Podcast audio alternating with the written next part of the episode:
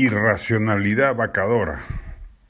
Absolutamente fuera de lugar la solicitud de la congresista Patricia Chirinos para declarar la vacancia por incapacidad moral del presidente Castillo. No hay argumentos válidos ni razonables, es un dislate por donde se le mire.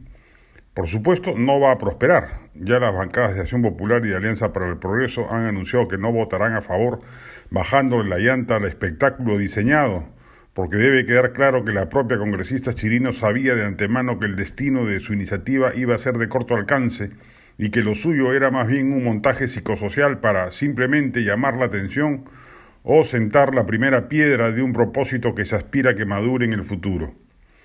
De hecho, hay dos premisas en las que cierto sector de la derecha se basa para tratar de sacar a Castillo del poder. Primero, que ganó con fraude, que el gobierno de Sagasti perpetró para impedir el triunfo de la derecha representada por Keiko Fujimori. La segunda, que estamos caminando rumbo a un modelo chavista radical que destruirá el modelo económico y las formas democráticas.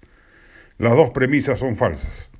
Está probado que las elecciones fueron limpias y legítimas. No hay una sola prueba de fraude sistémico y hasta los propios denunciantes iniciales han reculado en su demencial hipótesis. Segundo, luego de la ruptura con Cerrón y la salida del gabinete Bellido, resulta meridiano que estamos ante un gobierno izquierdista mediocre y lamentable, pero no comunista ni nada que se le acerque. ¿La vacancia es un arma permitida en nuestra Constitución? Sí, se usó con Fujimori, con Vizcarra y estaba a punto de emplearse con Kuczynski. Si el gobierno patease el tablero constitucional para llevarnos a la deriva bolivariana, ¿cabe colocarle en ristre? Sí, somos partidarios de que la vacancia es la mejor arma defensiva si el régimen trata de forzar, por ejemplo, una asamblea constituyente a través de la disolución del legislativo. Pero políticamente no es pertinente en estos momentos, es un despropósito que inclusive solo empodera al gobierno y lo fortalece en lugar de desgastarlo. Lo llega a victimizar y distrae a la opinión pública del rosario de desaguisados que se vienen cometiendo.